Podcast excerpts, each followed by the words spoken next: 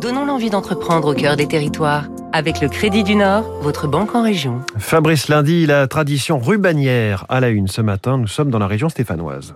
Satab, le leader français et européen du textile étroit. Par étroit, on entend ruban, galon, sangle, lacet, passepoil, que la société familiale tisse, tresse et tricote depuis 1905 à Saint-Just-Malmont dans la Haute-Loire. On est au cœur du berceau historique de la tradition rubanière autour de Saint-Étienne. Plus de 40 000 références en stock. L'entreprise auvergnate peut produire 5 millions de mètres par semaine. Satab s'adresse au secteur de la mode, du packaging, de la décoration, la mercerie, mais aussi l'aéronautique et la santé comme les élastiques pour les masques chirurgicaux.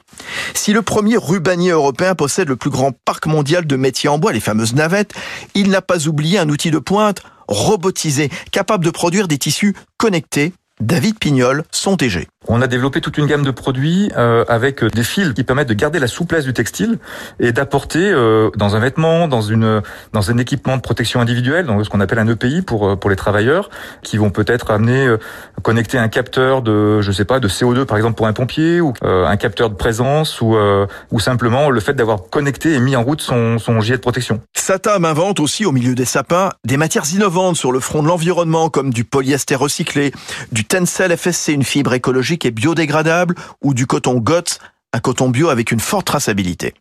C'était Territoire d'excellence sur Radio Classique.